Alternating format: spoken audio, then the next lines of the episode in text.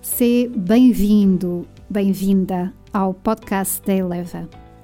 Hoje quero abordar um tema que há muito quero abordar aqui no podcast.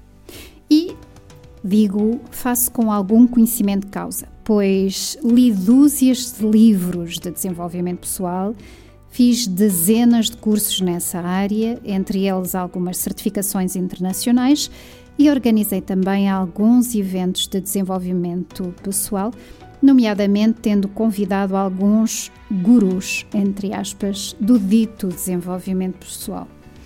Mais ou menos por essa ordem foi ao chegar aos eventos formativos que comecei a ter algumas dúvidas sobre a eficácia do desenvolvimento pessoal e é exatamente sobre isso que eu quero hoje falar contigo. Mas afinal, o desenvolvimento pessoal funciona? Vamos ver. Então, nos últimos anos, temos assistido a uma multiplicação de livros, iniciativas, cursos, certificações e também ao aparecimento de especialistas, vedetas e afins. Não vou ser, obviamente, advogada do diabo e, passo a redundância, diabolizar o desenvolvimento pessoal. Não o farei. Esta área de estudo tem algumas abordagens muito positivas, com provas dadas e base científica, e destaco a programação neurolinguística. Contudo, preocupam-me algumas outras abordagens a roçar o charlatanismo e a lavagem cerebral e a falta de sentido crítico de quem segue, se inscreve e gasta muito dinheiro nestas últimas. Muitas expressões desse dito desenvolvimento pessoal não passam de copy-pastes umas das outras. E o mais incrível e também o mais assustador é que o séquito de seguidores afaimados nem se dá conta.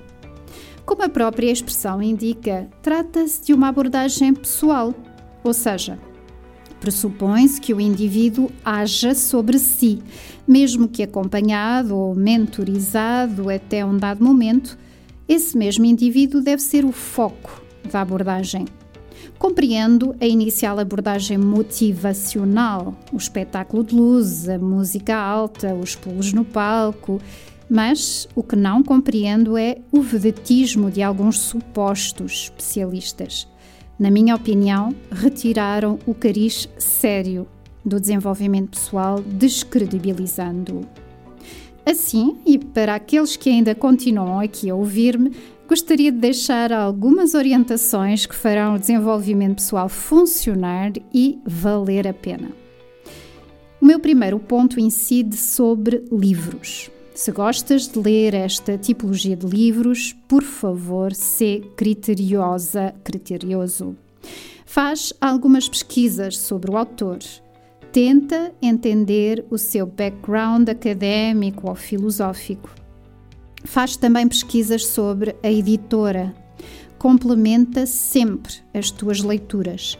Toma notas que façam sentido para ti. Sublinha passagens relevantes lê comentários e feedbacks de outros leitores. O segundo ponto tem a ver com eventos. Desconfia sempre do marketing desses eventos de desenvolvimento pessoal e do seu respectivo funil de vendas. O facto de estarem sempre a aparecer anúncios ou publicações sobre o evento não significa necessariamente que o mesmo tenha qualidade além do nome dos oradores, mesmo se estes são sonantes, pesquisa o tema das suas palestras e qual a experiência ou formação que têm sobre a matéria. Atualmente, há temas muito em voga, por exemplo, a inteligência emocional ou a literacia financeira, entre outros, sobre os quais toda a gente parece ter uma opinião especializada. Uau, quem me dera! São chamados tudistas, sabem de tudo, pois é. O meu terceiro ponto tem a ver com a formação.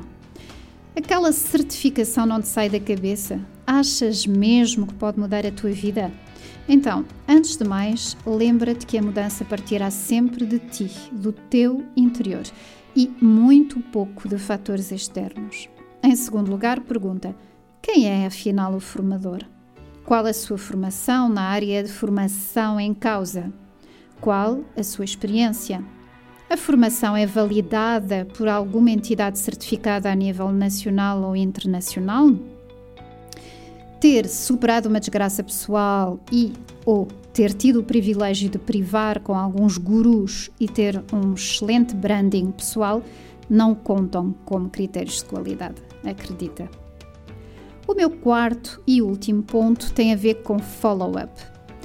Isto é, se avançaste, independentemente das orientações que já dei, é importante que apliques o que aprendeste, se aprendeste alguma coisa de facto. Relê as tuas notas, faz leituras adicionais.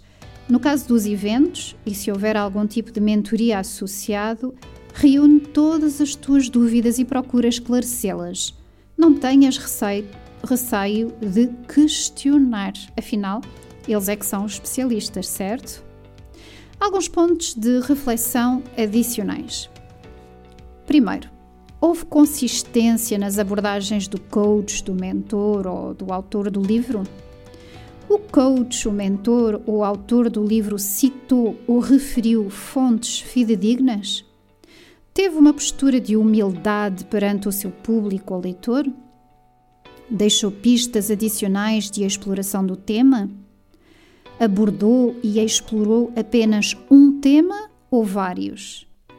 Procurou apresentar fundamentação científica ou filosófica? E por aí fora.